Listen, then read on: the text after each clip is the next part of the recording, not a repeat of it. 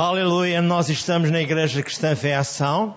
Vamos todos dizer assim, Pai Santo, viemos a este lugar para ter um encontro real contigo, com a tua palavra e com o teu Santo Espírito. E agora te pedimos que do trono da tua santidade saia uma palavra ungida e ela fique gravada a fogo no nosso espírito.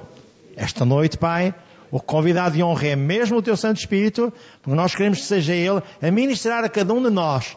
E essa palavra ungida vai fortalecer, vai, Senhor, abençoar, vai estabilizar as áreas da nossa vida que estavam menos bem. Nós queremos e assim será conosco. Amém e amém. Não pode sentar-se. O que nós vamos esta noite falar como tema é níveis de guerra espiritual. O meu irmão Paulo, o seu irmão Paulo, falou à igreja de Éfeso sobre esta área, níveis de guerra espiritual. Tanto que ele escreveu aquela carta, não só os capítulos 1, 2, 3 e 4, 5, mas também o 6. E o 6 fala de um assunto muito especial, que é um aviso à igreja de como o diabo se intromete em lugares que não deve. Na nossa vida, ele faz das dele. E Deus quer que nós sejamos abençoados. Amém? O nosso irmão Davi, aliás, eh, Kenneth Egan, também teve um dia um encontro real com Jesus e ele explicou-lhe como era isso dos principados, potestades, aos da maldade. Ele explicou tudo. E agora, apanhando a visão do Paulo e a visão do pastor Kenneth Egan, o que é que eu vou fazer? Vou reter o ensino deles para eu poder orar. Há pouco eu disse, eu estive de férias agora cinco dias. De segunda a sexta. A sexta não conta. Porque a gente de sexta não, não tem férias. São quatro dias só. Então o que é que acontece? Todas as manhãs eu tinha comunhão íntima com Deus. Eu não saía para comprar o pão, eu não saía para aqui, eu não saía para lá, sem que primeiro eu tivesse comunhão íntima com Deus. Porque eu sei, se eu não tiver comunhão íntima com Deus, eu estou num percalço constante. E eu não posso ser destabilizado, nem magoado, nem maltratado. Como há pouco vos disse, quando fui na segunda-feira para baixo, lá num parque de estacionamento, alguém, sem razão alguma, deu-me um toque e disse: O meu carro é automático, tem mudanças automáticas, e ele não quis parar. É assim que o diabo arranja. E a gente tem que ter uma boa disposição, uma pré-boa disposição para aturar toda a gente e abençoar todos. É assim que eu oro. Abençoo aqueles que me querem fazer mal. E peço, Senhor, amor e perdão para eles. E o diabo fica muito zangado comigo. Porque eles depois são obrigados a converterem-se e irem-se embora. Entrando na lição, eu escrevi. O Senhor Jesus credenciou-nos com a autoridade e poder, com um fim, para exercermos essa autoridade e poder, para libertarmos todos aqueles que necessitam da nossa ajuda espiritual. O problema está aqui. A igreja existe com uma finalidade. Não só colocar toda a gente no reino de Deus, mas ajudar aqueles que no mundo espiritual não se sabem defender. Pessoas até cheias de Espírito Santo, mas não sabem. Eu achei engraçado. Ontem ainda vi a igreja, a igreja evangélica de Vila Mil Fontes, e alguém está lá de novo que arranjou um, um, uma sequência de ensino com várias horas e com vários dias para ouvirem a palavra de Deus. Eu verifiquei que era algum jovem, alguém de novo que chegou àquela vila, ou que está com base em Beja, para anunciar essa mesma palavra. E fiquei muito contente. Só não fui lá na quinta-feira porque podia conhecer muita gente do passado e eu não queria que me questionassem e que me deixassem ficar em sossego. Mas eu vou lá um dia destes. Agora ouça. Vamos definir o que é guerra espiritual. Guerra espiritual é uma confrontação de poderes espirituais que Deus manifesta a sua soberania através da igreja sobre Satanás, o mundo e sobre todos aqueles que impedem o crescer do reino de Deus. E o Paulo escreve, eu vou ler só dois versículos bíblicos. Se eu me alongar, você não se aborrece. Efésios 6, 10 a 12. O que é que eu posso ler em Efésios 6, 10 a 12? Paulo alerta aos irmãos de Corinto, não de Éfeso, perdão. Estou a falar em Éfeso, não é em Corinto.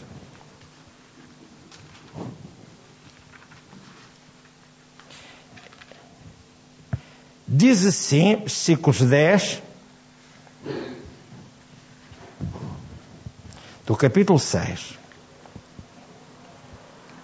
No demais, irmãos meus, fortalecei-vos no Senhor e na força do seu poder. Revestivos de toda a armadura de Deus, para que possais estar firmes contra as astutas ciladas do diabo. Porque não temos que lutar contra a carne e o sangue, mas sim contra principados, contra potestades, contra os príncipes das trevas deste século, contra as hospituais da maldade, nos lugares sociais. Portanto, revestivos de toda a armadura de Deus. É isso que Deus quer. E depois eu tenho que entender e tenho que compreender o que é a armadura de Deus. Falando no capacete da salvação, na espada do Espírito, em tudo mais que faz. São seis partes distintas que fazem o completo da armadura. Não vou agora declarar isso aqui. Então, esse, o objetivo da guerra espiritual não é destruir a Satanás. Ah, não, não. Você não consegue destruir Satanás. Você consegue afastá-lo daquilo que ele possa estar a fazer a alguém, ou até a si mesmo. Porque ele é eterno. E vai haver eternamente no inferno, ou seja, no lago fogo enxofre, toda a eternidade. Não vai haver mais solução para ele. Como diz lá, não só o capítulo 20 do Apocalipse, como o livro de Judas, só tem um capítulo. Agora ouça. O objetivo da guerra espiritual não é destruir a Satanás ou os seus principados e potestades, mas antes resgatar aqueles seres humanos que estão debaixo do seu domínio, rompendo todo o tipo de atadura espiritual. A nossa atenção deve estar centrada nas pessoas e não no diabo. A motivação da guerra espiritual não deve ser o ódio a Satanás, senão somente o amor pelas almas perdidas. É aqui que as batalhas se perdem. Ficamos tão furibundos, tão danados, que vociferamos palavras menos corretas. As pessoas não têm culpa. O diabo utilizou a Eva num grau de santidade. Ela estava numa pureza, mas ele conseguiu dar-lhe a volta. Está a ver? É assim que o diabo faz as coisas.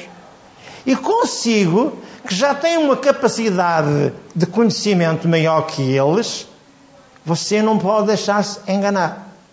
Porque Deus quer que você seja o mais que vencedor. Vejamos então, compreendendo alguns níveis de guerra espiritual. Não vou falar em todos, vou falar só aqueles que achei mais convenientes. Guerra espiritual a nível do sol envolve a expulsão de demónios. Eu posso expulsar Satanás. Eu posso expulsar demónios. Eu posso expulsar uma legião. Eu posso fazer o que Jesus fez. Não vou destruir ninguém. Não vou maltratar ninguém. Mas vou ter a plena consciência que eu posso realizar a libertação das pessoas e afastar Satanás do caminho. Eu fui credenciado Mateus 10, 1, Lucas 10, 17, eis que vos dou poder para pisar serpentes escorpiões. Eu via Satanás cair que nem um raio, num raio, diz lá em Lucas 10, 17. E o 19 diz: Eis que vos dou poder para pisar serpentes, escorpiões e toda a obra maligna, e nada vos causará dano algum. Mas não causa em quem? Em naqueles que vivem na vida da obediência da palavra de Deus. Não vá para uma guerra de chinelos de praia nem toalha de praia às costas, nem leva o bronzeador. Não! Leva a espada do Espírito e a armadura de Deus. Para dizer está escrito, está escrito, está escrito, está escrito. E acabou a conversa. Em nome de Jesus sais e tens que sair. Lembro-lhe daquele homem Deus chamado Smith Wigglesworth, que 37 demónios estavam numa rapariga e o pai pediu para ele ir ver a rapariga para ajudar. Não disse o que é que lá estava. Quando ele lá chegou, os demónios queriam-se pular nele e diziam: Tu não podes tirar-nos dela. E ele só disse: Eu não posso, mas o nome de Jesus pode. E vocês vão sair todos. E diz que de um para até ao último, 37, falaram quem eram eles, os seus nomes. Isso está a ver. Há ou não há poder? Ah! Diz também em Atos 8.7, já agora vou ler Atos 8.7, para que fique aqui gravado. Tudo aquilo que estou a tentar transmitir-lhe é para o irmão não fazer as coisas em vão. Às vezes os crentes têm a mania que são galos pimpões. Mas aqui não há galos pimpões na igreja. Que há, há pessoas, filhos de Deus, que estão convictas daquilo que estão a fazer. E acabou a conversa. Pois que os espíritos imundos saíam de muitos que os tinham, que os tinham, clamando em alta voz, e muitos paralíticos e coxos eram curados. E havia grande alegria na cidade. Isto quando o Evangelho foi pregado em Samaria. Está a ver? Filipe deixou a cidade, Samaria, e pregava a Cristo, fazia tantas coisas. Logo após a morte de quem? Estevão. Quem é que estava lá com as roupas de Estevão? O Paulo, que se converteu no capítulo 8 da Atos dos Apóstolos. Estava lá também, a consentir. O diabo é assim que se monta. Ludibria. Mas Deus chamou aquele Paulo no caminho de Damasco e toda a gente em Damasco tinha medo do Paulo. E ele disse: Não, este é um vaso que eu escolhi para me servir. Disse a Ananias: Não tenhas medo, impõe as mãos sobre ele.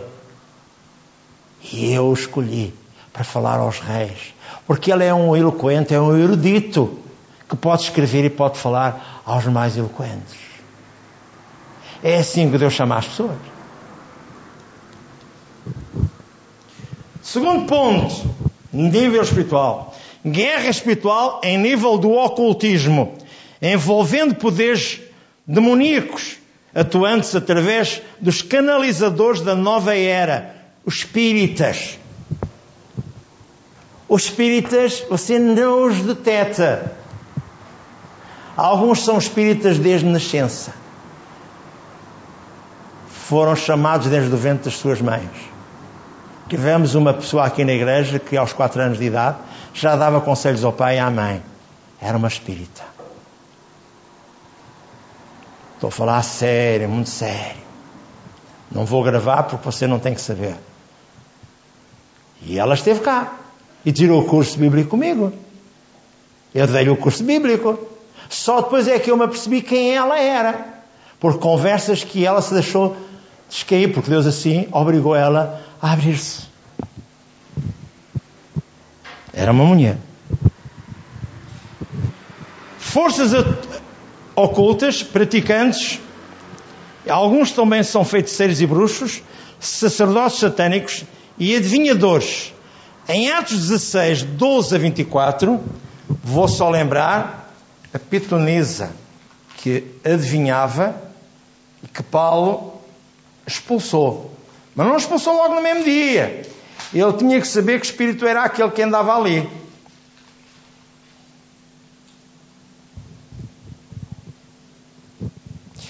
Versículo 16, capítulo 16, diz assim. Versículo 18, capítulo 16, de Atos. E fez isto ela por muitos dias, mas Paulo, perturbando-se, voltou-se e disse ao Espírito: em nome de Jesus Cristo te mando que saias dela. E na mesma hora saiu. E vendo os seus senhores que a esperança do seu lucro estava perdida, prenderam a Paulo e a Silas e os levaram à praça, à presença dos magistrados. O Paulo também passou das boas. E teve preso em Roma. Paulo passou muito. Agora ouça. Por isso é que eu disse, Deus não utiliza todos. Nem todos estão preparados e capacitados para vencer. Guerra espiritual em níveis estratégicos, onde temos que batalhar contra uma concentração ainda mais perigosa do poder demoníaco, os, espírita, os espíritos territoriais, conforme Efésios 6.10. Suponhamos que você está para ir pregar o Evangelho numa cidade qualquer. Você desconhece que essa cidade foi consagrada a deuses satânicos. E antes que você vá pregar essa cidade, você tem que ir com um conjunto de pessoas para romper a maldição feita pelos antepassados lá daquela cidade, lá daquela vila, vila antes que você possa ouvir o Evangelho. Lisboa está consagrada a espíritos malignos. Quem é que é o, o, o, o, santo que está como padroeiro aqui de Lisboa? É o Santo António? É o São Vicente. A ver? Aqui em Carnachide é o São Romão. Não é o São Romão? É a Senhora do Amparo? Não. São Romão é que é o, o maior aqui da vila. A gente rompe, rasga os véus do São Romão e prega à vontade.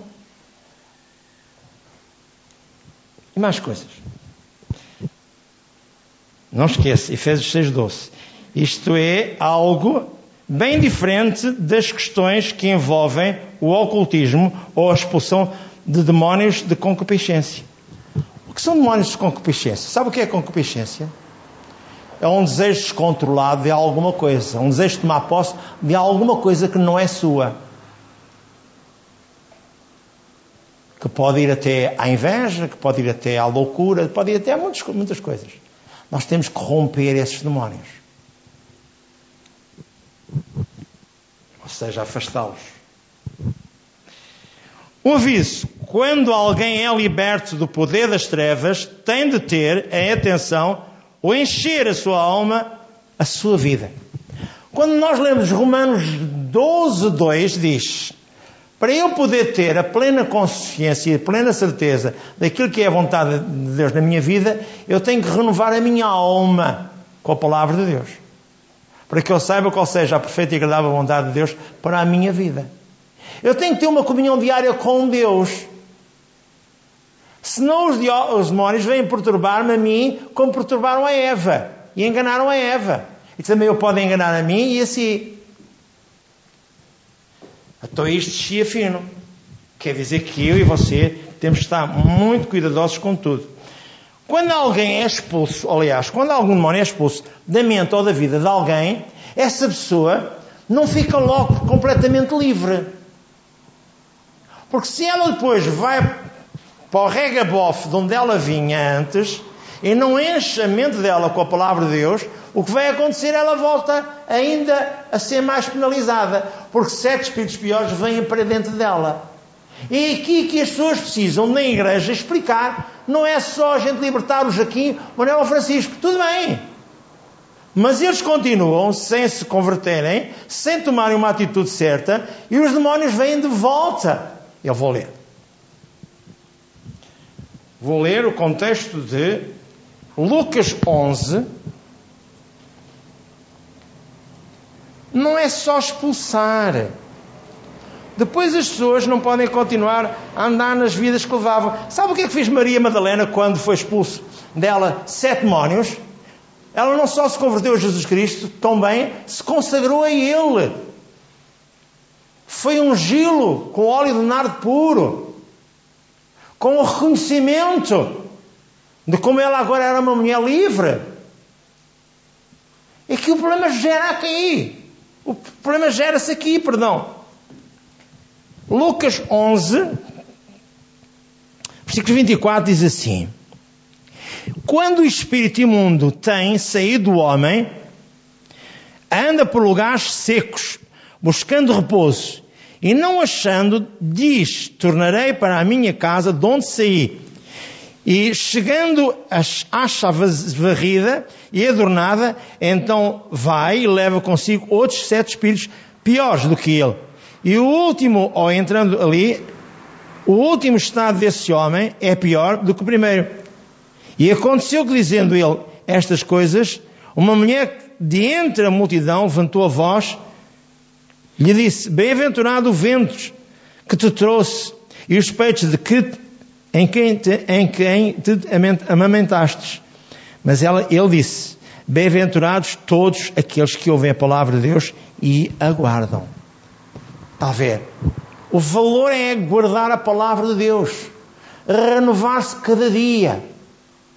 Foi como eu disse, todos os dias eu tinha que estar a orar, nestes dias que eu estive fora, pela manhã, antes de sair de casa, na palavra do almoço, do pequeno almoço, do almoço e do jantar.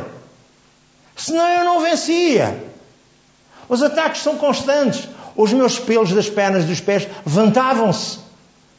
De um lado havia uma guerra, do outro lado havia outra guerra. Eu estava no meio.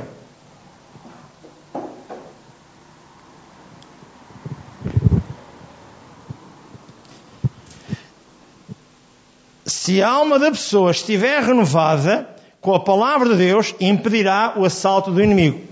As bases legais do apoio, ou de apoio, para a volta de novos demónios, deve ser rompida pela presença de Deus em nós, Sua palavra e Seu Santo Espírito.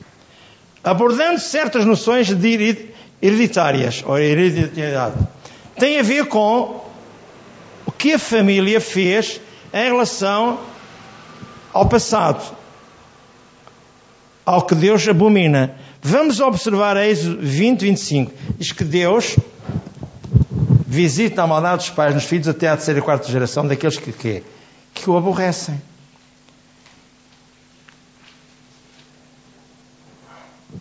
Não te encurvarás a elas, diz Deus nos Dez Mandamentos, às imagens, nem as servirás, porque eu, o Senhor teu Deus, sou Deus zeloso, que visita a maldade dos pais nos filhos até à terceira e quarta geração daqueles que me aborrecem.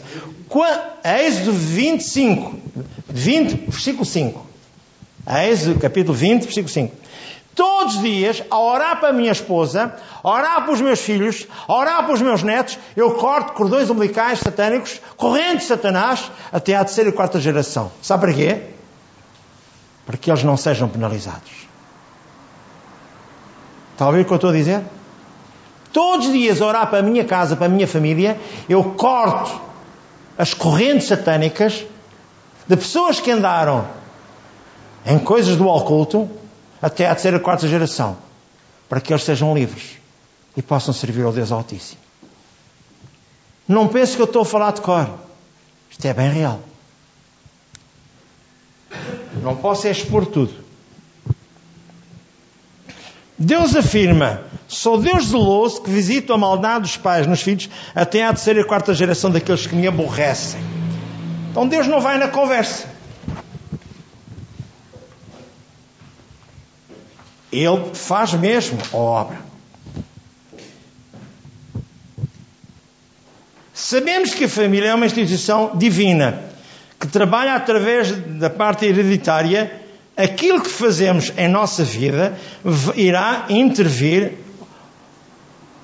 ou interferir, interferir na nossa descendência. E o diabo procura investir buscando colocar maldições, legados espirituais dentro das famílias, tendências pecaminosas que passam de geração até à quarta geração a loucura do sexo, a loucura do roubo, a loucura de homens e mulheres que escolhem sexo, sexo que Deus não quer que escolham. Um monte de coisas. Vem de famílias. Pela maldição que os pais semearam nos filhos. Hoje Angola está a sofrer, e os que lá andaram estão a sofrer, porque semearam coisas erradas nas mulheres de cor que lá haviam. Eu estou a falar sério. Eu estive em Angola. Eu sei o que se fazia lá.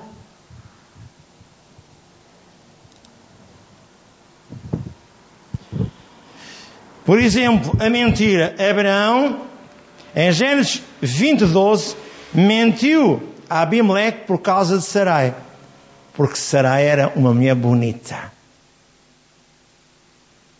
Não serás mais Sarai, mas Sara. Foi aperfeiçoada. Os filhos de Jacó, Gênesis 26, 7, Isaac e Rebeca. E em Gênesis 37, 31 a 33, a mentira escondida quando disseram ao pai Jacó que José tinha sido morto e José estava vivo. Foi vendido aos ismaelitas e foi colocado no Egito, na casa de Potifar. A mentira propagou-se. A gente diz, mas porquê? Porque há um espírito de mentira que percorreu aquela família. Porque há um, espírito de loucura de sexo que percorreu aquela família. Porque há um espírito de roubo. Porque há um espírito disto ou daquilo que percorreu aquela família. Por isso as correntes têm que ser cortadas até a terceira e quarta geração. E a gente diz, porquê? Porque é assim.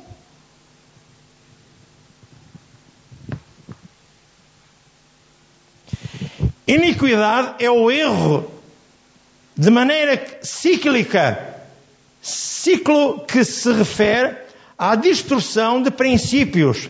Temos que quebrá-los através da confissão. Exemplo, tudo que é contrário a Deus, os seus princípios, seja sexo errado, seja sexo ilícito, seja roubo, sejam mentiras, seja devassidão, tudo quebrado até à terceira e quarta geração. Arrancar toda a maldição e reivindicar a total libertação no nome de Jesus. É a nós, a igreja, que compete. Quantos endemoniados vieram trazidos até mim? Mas eu só impunha as mãos quando eu enfrentávamos e a família queria que os enfrentasse. Senão era uma chatice. Porque os poderes que eles tinham eram tão grandes que a gente tinha que ter cuidado. Eu estava na Igreja Batista a primeira vez que me apareceu um endemoniado pela frente. Eu sei o que estou a dizer.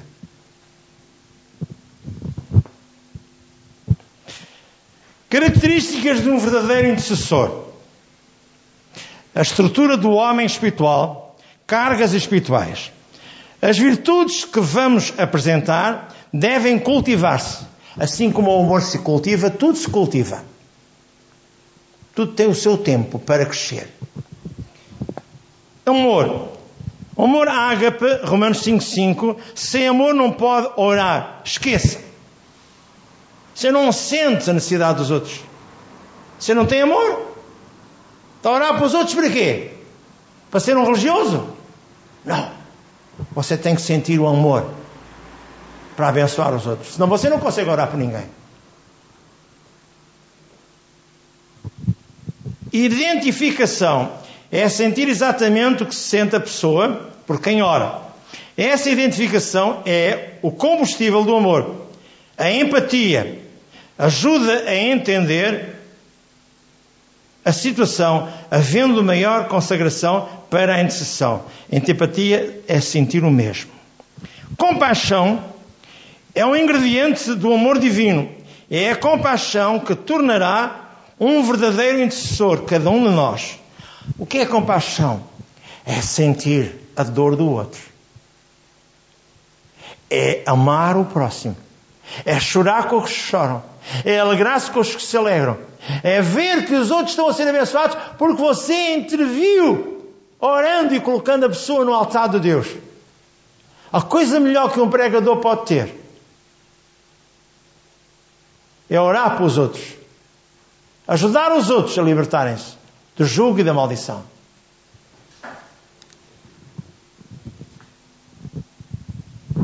Discernimento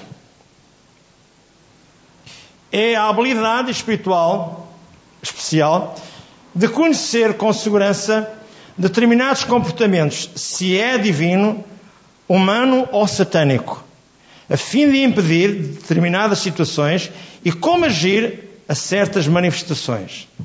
Não é impor as mãos levianamente sobre o A, sobre o B ou C.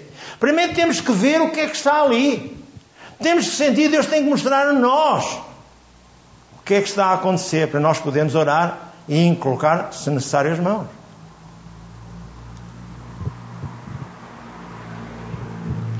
Peso é a responsabilidade ou a carga espiritual, é uma responsabilidade que deve e pode vir de repente, como um impulso divino, sentindo, sentido no nosso espírito. Ousadia exige coragem, disposição, fervor e ousadia. Hebreus 4, 16. Vamos ao trono da graça para que em tempo oportuno possamos ser ouvidos e recebamos a bênção divina. Provérbios 28, 1. Já agora vou ler Provérbios 28, 1.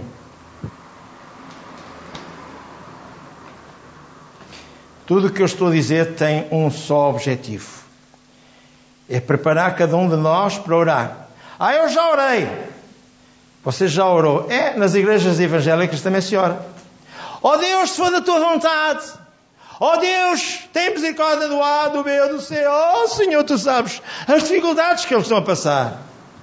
Deus não se move pelas dificuldades. Deus move-se pela fé.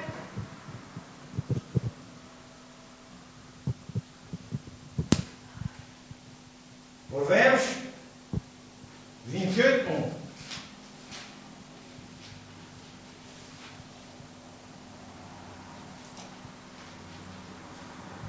diz: Fogem os ímpios sem que ninguém os persiga, mas qualquer justo está confiado como filho do leão. Sabe que o pai ataca qualquer inimigo que se levantar contra ele. Sabe que a mãe é uma guerreira e ataca quem quer que seja que se levante. Assim é o justo, o filho de Deus sabe que Deus o Pai está a observar o que está a acontecer. Não diz clama a mim eu te ouvirei? Tenho uma neta que agora todas as noites diz assim: Oh mãe, oh mãe!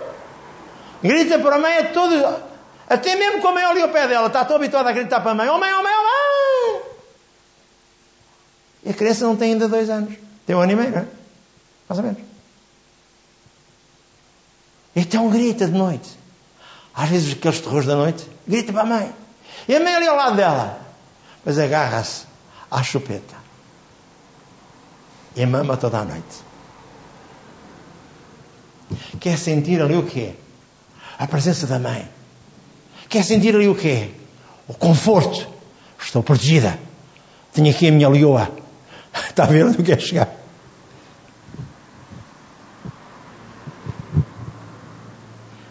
perseverança, a oração, a oração intercessória requer de perseverança, constância, persistência, intensidade. Não para até sentir-se em paz. Tarefa realizada. Dores de parto, Gálatas 4:19. É uma incumbência para as realidades do mundo espiritual que se manifestam no reino físico, primeiramente devem ser geradas no mundo espiritual, antes que elas se manifestem, se realizem no mundo físico. No mundo físico se materializa. Suponhamos que eu acordo de noite com um sentimento de dor no meu espírito. A primeira coisa que eu devo fazer é saltar da cadeira Alguém está em perigo, alguém precisa da minha ajuda, alguém, Deus quer que eu ore e interceda por essa pessoa. Como o bombeiro que ouve a sirene. Salta da cama, salta da camarada, veste isto, veste aquilo, põe o capacete, faz tudo mais uma coisa. Depois pergunta: aonde é que é? Nunca há falsos alarmes. No mundo espiritual não há falsos alarmes. É a mesma série. Exemplo de guerras travadas e vencidas. Já lemos Efésios 6, mas do 10 ao 17 fala na armadura de Deus. Na velha dispensação, Abraão e Moisés compreenderam que estavam em aliança com Deus e que podiam pleitear as suas causas. Abraão intercedeu lá em Gênesis 18, 23 a 33 por Sodoma e Gomorra pela cidade de Sodoma e Gomorra. E a resposta veio ainda que misturada com a justiça divina. Mandou sair Deus a Ló e à sua família. e disse: Não olhem para trás. E a mulher de Ló olhou para trás e ficou em estátua de sal. E mal eles iam chegar à cidade de refúgio, caiu fogo e enxofre dos céus e consumiu a cidade. Porquê? Porque ela estava contaminada. Foi queimada a fogo e enxofre. Nunca mais, cai, nunca mais nasce cabelo. É como a bomba da Hiroshima aquela que foi agora lançada no Líbano. Agora ouça mais. Moisés e o bezerro de ouro. Se Moisés não orasse, Deus não tinha tido compaixão. Deus pretendia eliminar o povo idólatra que tinha prevaricado. É Êxodo 32, 9 a 14. E dos versículos 25 a 35, que eu não vou ler. Moisés também intercede pelo povo de Israel, em Êxodo 17, 8 a 16. A guerra contra Amaleque. Arão e Ur levantavam as mãos de Moisés. Enquanto as mãos de Moisés estavam em pé, todo o povo de Israel prevalecia e era abençoado. Nós temos que saber, como Abraão, como Moisés souberam, que estão em aliança com Deus. Pergunto quem é que está aqui em aliança com Deus? Toda a gente. Jesus não o comprou com o seu sangue. Você está em aliança com Deus, o Pai. Você clama a Deus, o Pai, e Ele o ouve. Você comissiona os anjos de Deus e eles vão para defendê-lo, para o proteger. Você repreende o espírito de demónio que está a alimentar o gêmeo da enfermidade e ele vai ter que ir embora. Seca pela raiz. Alguns fala-se bem. Em casa de ferreiro, espeto pau. É mais fácil eu orar para os outros que orar por mim próprio. Eu, pela minha família, eu oro. Por os outros, eu oro. Por mim, já não é assim tão fácil. Cada um dado como adquirido. E não é. Tem que orar também por mim. No sentido de proteção. Jesus é o nosso intercessor. Hoje, o Senhor Jesus está sentado à direita de Deus o Pai, intercedendo por nós Romanos 8,34. E ainda em Marcos 16, 19 e em Hebreus 7, 25. Lembro também o caso de Pedro em Atos 12, 4 e 5. A igreja fazia contínua oração por ele a Deus. Versículo 7. Veio o anjo de Deus e libertou Pedro. E quando ele bateu à porta, aquela rapariga disse: É a voz do Pedro. Não pode ser. A tua malta estava a orar e não queria que fosse a voz do Pedro. Já viu como é que a igreja às vezes reage? É como aquele homem chamado Tomé. Se eu não puser o dedo, se eu não olhar, se eu não ver, anda cá, Tomé, mete aqui o teu dedo, mete aqui do meu lado, vê os cravos aqui nas minhas mãos, vê. É assim que a igreja reage.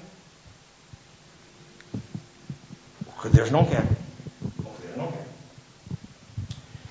Jesus investiu-nos de autoridade e poder. Não só em Mateus 10, 1, não só em Lucas 9, 1, e também em Lucas 10, 19. Eis que vos dou poder para pisar serpentes, escorpiões e toda obra maligna, e nada vos causará dano algum. Agora pergunto, e nós vamos em nome de quem? Moisés perguntou, vou a Faraó e diga a ele quem é que me enviou. Eu sou, te enviou. Ah, mas eu sou gago. Capítulo 13 e capítulo 4 diz: Não há problemas. O teu irmão recebe as tuas instruções que eu dou a ti e o teu irmão fala com o faraó. Já viu como as pessoas se descartam? Já viu porque é no mundo espiritual muita gente é penalizada?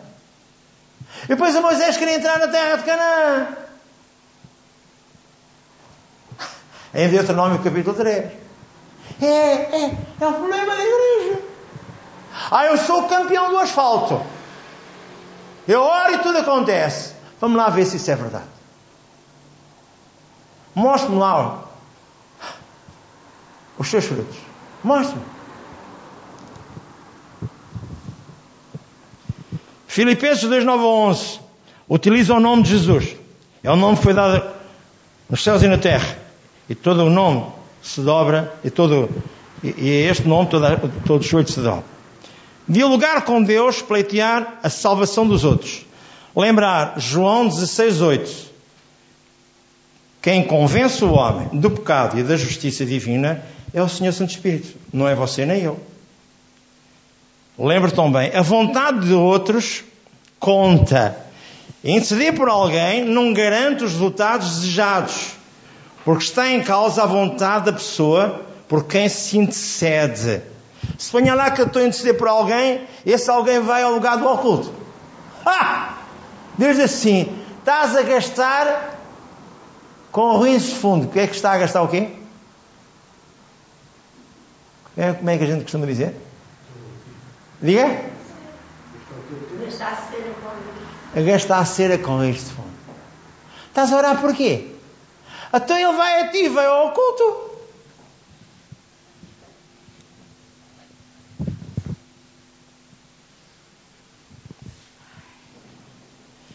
Interceder por alguém não garante os resultados desejados porque está em causa a vontade da pessoa por quem se intercede. Como agir? Primeiro, liberta a pessoa da influência do diabo. Rompe-se o véu da cegueira para que a pessoa possa decidir-se por Jesus Cristo. Normalmente é rompe todo o poder satânico que está sobre a minha família. Reivindica a alma deles para Jesus. Pedir ao Senhor Deus e Pai que envie alguém que lhe traga a salvação, ou seja, fale de Jesus.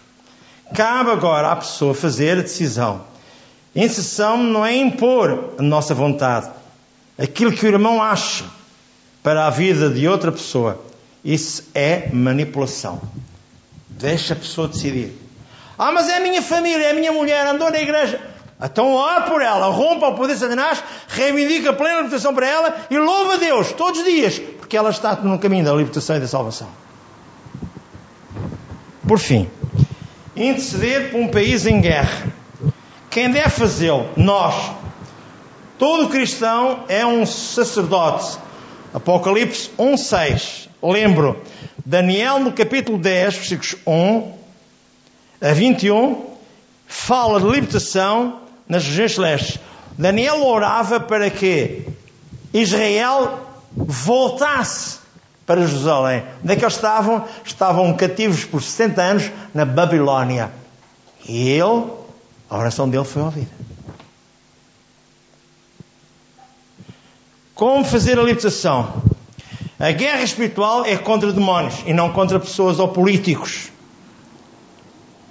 Ordenar a libertação com as armas espirituais. Não esqueça, Efésios 6, 12 a 18. A palavra de Deus, o nome de Jesus, a oração no Espírito, louvor e adoração, oração de concordância, até quando se intercede por um assunto, até se ver os resultados desejados e sentir paz, paz, paz, paz interior. Você continua a agradecer a Deus. Senhor, obrigado, Pai, porque eu já vejo a solução de todas as coisas. Obrigado, Pai. E quando você começa a agradecer a Deus, Deus diz assim: Este posso contar com Ele. Este é o meu ADN. Este está do meu lado. Aleluia. Ministrar é passar a ação. Primeiro, para que o cristão, ou para que o irmão se encha da unção de Deus e se torne um verdadeiro intercessor, entenda. Colossenses 3,16 Efésios 5, 18 a 21 diz: Enchei-vos do Espírito Santo com salmos, hinos e cantos espirituais. A palavra, o canto, o louvor e a adoração. O irmão quer ser um reservatório, reservatório cheio ou quer ser um reservatório vazio? Uma bilha cheia ou uma bilha vazia?